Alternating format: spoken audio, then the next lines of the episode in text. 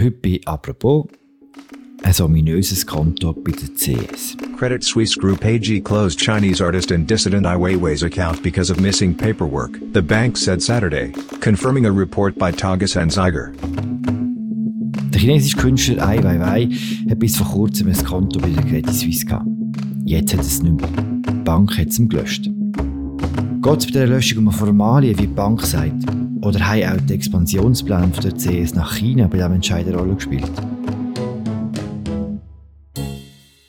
Um das geht es heute bei «Apropos» im täglichen Podcast vom Tagesanzeiger und Redaktion Tamedia. Mein Name ist Philipp Loser und mein Gast ist Linus Schöpfer. Er ist Kulturredakteur bei Tamedia und hat die Geschichte über Weiwei und CS zusammen mit dem Jorgos Brusos und dem Simon Wittmer aufgeschrieben. Hi Linus. Hoi Philipp. Start?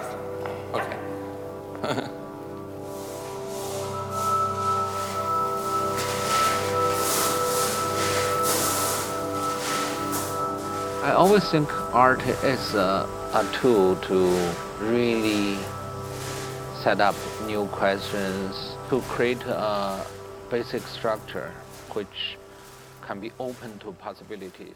Is the most interesting part. Linus, warum hat der Weiwei überhaupt ein Konto bei der CS? Also zum einen ist der Ai ja so ein global aktiver Künstler, er hat das ganze Unternehmen hinter sich, er betreibt auch eine Stiftung. Und zum anderen ist er ein Dissident, das heißt, er muss genau schauen, wo er sein Geld platziert. Und die Schweiz ist da eine sehr naheliegende Option mit ihrem traditionell neutralen und äh, verschwiegenen Bankenplatz. Hm. Warum wissen wir denn überhaupt, dass er sein Geld bei der CS hat? Also das hat er selber publik gemacht im September in einem Blog-Eintrag, wo er über den Rausschmiss bei der CS äh, geschrieben hat. Die CS selber hat sich dann eigentlich zuerst so verhalten, wie sich eine Schweizer Bank eigentlich traditionell verhalten in einer Krise. Also sie hat einfach mal nichts gesagt. dann haben wir mit dem AI geredet und am Tag, wo das nachher im Tagi erschienen ist, das Interview, hat der Jorgos, er war glaube im Camper, gewesen, hat er einen Anruf bekommen von einem CS-Kommunikationsverantwortlichen und der hat ihm gesagt, ja, jetzt möchten wir ein neues Statement abgeben. Okay. Und das ist sehr interessant, weil es ist eigentlich ohne Not passiert. Oder? Sie hätten einfach weiterhin können blocken Und sie haben dann, wie gesagt, sie haben eigentlich zugegeben, dass der ein Kunde war bei ihnen und sie haben auch zugegeben, dass sie ihn rausgeworfen haben. Und sie haben dann auch ihre Erklärung nachgeliefert, dass es eben fehlende Papiere waren, wo der Rausschmiss eigentlich begründet haben. Hat denn der Ai Weiwei selber etwas unternommen, um die Löschung zu verhindern? Wisst ihr das? Also wir haben gesehen in der Recherche, dass der AI durchaus Fragen beantwortet hat, also dass er von der CS einen Fragenkatalog bekommen hat und dort eigentlich sehr detailliert auch äh, Antworten abgegeben hat. Das heißt, er hat sich jetzt der CS sicher nicht komplett verweigert, was den ganzen Datenaustausch anbelangt. Was für Grund tut er denn vermuten, wo hinter der Löschung von seinem Konto stecken? Ja, also für ihn ist klar, dass es äh, ein Anbieterungsversuch ist von der CS gegenüber der KP in Peking, dass man sich besser stellen im, im chinesischen Markt, oder?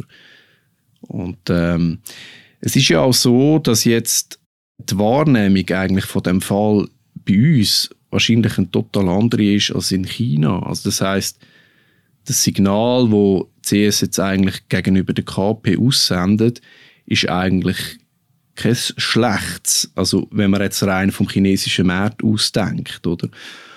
Dass wir im Westen das Gefühl haben, ja, das, das ist ja skandalös und dass es in China aber eine total andere Wahrnehmung gibt von dem Fall, zumindest in den Parteispitzen, oder? Weil der Ei ist eigentlich der bekannteste Dissident und wenn sich eine Bank von ihm trennt, ist das etwas, was man sicher mit Wohlwollen aufnimmt und wo jetzt der CS nicht zum Nachteil dürfte erreichen bei künftigen Geschäften. Hm. Das haben wir noch kurz eine Frage. Der Ai Weiwei, dem seine Rolle in China. Du sagst, es ist der, es ist der wichtigste Dissident. Kannst du uns noch erzählen, wie er zu dem geworden ist und was er genau macht, auch so politisch, was sein Heimatland betrifft? Er wohnt ja nicht mehr dort, oder? Nein, also er ist ein Sohn von einem sehr äh, bekannten chinesischen Dichter. Und bei ihm ist schon sehr interessant, dass Kunst und Aktivismus sehr eng verschränkt ist. Also im Westen ist das ja häufig etwas so eine Attitüde, wo man sich zuleitet, also wo man gegen das Bürgertum ein bisschen anstinkt, beispielsweise, wo man aber eigentlich wenig zu befürchten hat. Und beim Ei ist schon sehr viel Skin in the Game. Also das heißt, er ist ja schon inhaftiert worden. Er stellt sich gegen KP, wo eine sehr mächtige Organisation ist. Er setzt sich ein für Transparenz und Demokratie. Und das ist sehr eng verlinkt mit dem, was er macht, oder? Also Study of Perspective beispielsweise, das ist ja ein Mittelfinger auf dem Tiananmen-Platz beispielsweise, wo man kann sagen, das ist einfach eine Abmessung von einem Bild, aber es ist natürlich auch der Stinkefinger und so Sachen, das ist sehr typisch für ihn, oder? Also es ist der Aktivismus und Kunst ist nicht einfach eine, Attitüde, etwas, was man mal macht, sondern es ist sehr eng miteinander verschränkt, oder? Und er kann eigentlich auch gar nicht anders, hat man das Gefühl. Also, dass er eigentlich muss Aktivismus betreiben und, und sich, sich einsetzen. Hm. Wie bewegt sich denn CS mit dem chinesischen Markt bis jetzt?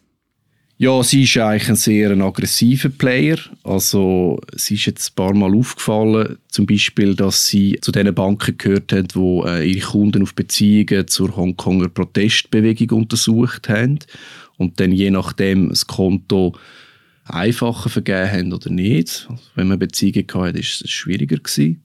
Sie sind auch aufgefallen, weil sie mal äh, Sprössling von kommunistischen Funktionären äh, ins Management geholt haben. Das ist ein Verstoß gegen den US Foreign Corrupt Practices Act. Hm. Also grundsätzlich kann man sagen, sie ist doch recht rabiat unterwegs in China in den letzten Jahren. Das heißt, es ist verboten, äh, Mitglieder von der führenden Partei anzustellen? Ähm, also das ist natürlich eine sehr diffizile juristische Angelegenheit, aber mhm. es ist ja so, dass es eigentlich juristisch verbrieft ist, dass das ein Verstoß ist und dass dass äh, CS tatsächlich eigentlich äh, Leute nachgezogen hat, einfach weil sie dem kommunistischen Umfeld, Funktionärsumfeld angehört haben. Inwiefern passen denn die, die Pläne von der CS in China auch zur allgemeinen Schweizer Politik in China? Das ist mehr sehr auf Öffnung, oder? Ja, also es ist ja die Frage, ob die Schweiz eigentlich eine klare Haltung hat oder ob das nicht einfach die bekannten Muster sind, wie man sich so durchwursteln also dass man im Geschäft bleiben mit autoritären oder totalitären Staaten. Und ich denke, wir werden äh, in Zukunft noch sehr viele ähnliche Geschichten jetzt erleben, wie, wie die jetzt mit dem IWW. Wenn jetzt du müsstest spekulieren, Linus, was sind denn die wahren Gründe hinter dieser Löschung? Also spekulieren ist natürlich eine schwierige Sache, aber ich würde sagen, zu dieser ganzen Recherche hätte man jetzt noch ein Semantik-Glossar noch stellen Also es ist ja so, dass CS sagt, äh, der Rausschmiss, der ist geschäftsmäßig begründet, oder? Und das klingt zum einen jetzt mal sehr neutral, aber es ist eben eigentlich ein bisschen komplizierter. Zum einen wegen China, oder? Das heißt, wir haben dort so eine politisch-wirtschaftliche Gemengelage, alles, was Politik ist, ist auch Wirtschaft und Wirtschaft ist auch Politik in China. Oder die Partei kontrolliert alles. Sie kann auch sehr schnell eingreifen auf den Finanzmarkt. Also das heißt, geschäftsmäßig dort in China ist auch politisch. Dann zum anderen sind wir auch mit sehr raffinierten Termini konfrontiert worden bei dieser Recherche. Also beispielsweise Adverse News ist so ein Begriff gewesen. Mhm. Es ist so ein Label, das eine Bank eigentlich an einen Kunden tut, wo man sagt, das ist ein Reputationsrisiko. Das heißt, wenn die Beziehungen publik werden, dann geht uns das selber auf die Füße, oder? Zumindest teilweise. Und in so einem Fall macht eine Bank dann so eine recht unsentimentale Milchbüchli-Rechnung auf. Sie schauen einfach dann letztlich, okay, wie viel hat denn der, wie viel Stutz hat denn der auf dem Konto? Also lohnt sich das Risiko? Und wenn die Rechnung nicht aufgeht, also wenn das ein Kunde ist, der extrem viel Adverse News auf sich zieht, kontrovers ist, aber eigentlich der Bank finanziell gar nicht so viel bringt, dann ist der als nächster Schritt sehr naheliegend, dass man den loswerden der Kunde, oder? Und Adverse News spielen ganz offensichtliche Rolle, bei dem Fall IOW CS, also beispielsweise bei dem 20-Minuten-Artikel, wo CS klar sagt, wir möchten wegen dem das Konto schneller auflösen. Hm. Also das, das, ein kontroverses Interview führt dazu, dass man sagt, man möchte das Konto schneller auf, auflösen. Das heißt, Politik spielt sehr wohl in das Geschäft hinein und geschäftliche Gründe können auch äh, politische Gründe sein. Mhm. Und das ist da in dem Fall äh, eine sehr wichtige Bemerkung, finde ich. Das heißt auch, dass der IWW nicht so viel Geld auf der auf dem Konto hat, dass es sich gelohnt hat? Oder wissen Sie das ähm, Das ist eine, eine mögliche Interpretation, ja. die Adverse News, die du jetzt uns äh, erzählt hast, eben der, der Reputationsschaden, der nachher eine Bank dazu bewegt oder auch nicht, das ist das immer noch im Bereich von der Spekulation, etwas zu unternehmen. Das ist nicht so ein einmaliger Vorgang, nehme ich jetzt mal an, oder? Das passiert auch mit anderen Ländern.